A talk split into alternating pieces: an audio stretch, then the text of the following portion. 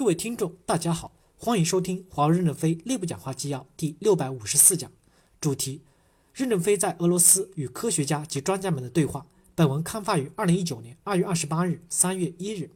正文部分：我每次来到莫斯科，都会想起七十年前二战中克罗奇科夫中尉，他呼喊“背后就是俄罗斯，我们已无退路”，那种盖世英雄的气概永存人间。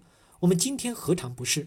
近三十年来，我也看到俄罗斯，包括前苏联国家对烈士的珍重。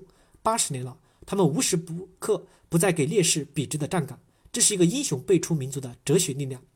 万里长江水奔腾向海洋，无论都江堰、秦淮河、深圳沟，最终都会流入太平洋。这是激流勇进，汇入主潮流，奔向主战场，投入英雄辈出的时代，还是满足回旋飘荡，任由历史淘汰，是每个青年要面对的现实。我们要加倍加的珍惜这个伟大的时代，这也是一个企业的哲学。大江东去，浪淘沙，将淘尽了未来的英雄人物。激流也许会冲入太平洋，回流也许成为污水，就遗弃了。俄罗斯这二十多年来没有泡沫经济，大家安心的做学问，理论造诣很深。我很高兴与你们同事，更欢迎你们引进优秀的朋友、老师、博士进来，成倍的扩张。我国经历长时间的泡沫经济，对学风有较大的冲击。但工程创造上仍有很大的进步，面向长期的理论探索还不足。我们互补是有好处的。我们要突破无人出，创造出人类更需要的产品，更需要加大基础研究的投入。当然，基础研究的基础是基础的教育。俄罗斯的数学、物理、化学、材料、计算机科学的基础教育非常发达，许多学校都是连续六七年是世界的数学、计算机的竞赛的冠军，人才辈出。中小学的教育也比较的科学。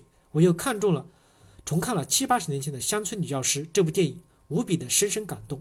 现在各国大多数的优秀人才都去美国了，若果他们仅仅是待遇问题，我们要敢于与美国的争夺人才，我们可以待遇比他们高，让他们在祖国也能创业。我们要提高俄罗斯大学的教授、科学家来讲座的待遇，吸引他们蜂拥而来。他们可以带来一阵清风，也可以全球直播。欢迎他带博士来实习，敞开怀抱，像美国两百几年来那样的开放。把一切优秀的人才吸引来一起创业，也用两百年时间使我们也变成像美国一样的强大。我们要形成一种风气，关心优秀员工的成长，宽容他们的一些不足。主观主管除了自身要专业化，有洞察力外，还要心胸宽广，关怀员工成长。有位名人说了一句话：“堡垒最容易从内部松散的。”现在的外部条件的恶劣，堡垒正在从外部的压力下加强。公司更加的团结，更加努力，能量密度在不断的加大。一二月份，我们的销售收入增长了百分之三十五点八，就是大家努力的见证。不怕困难，不留后路，英勇前进。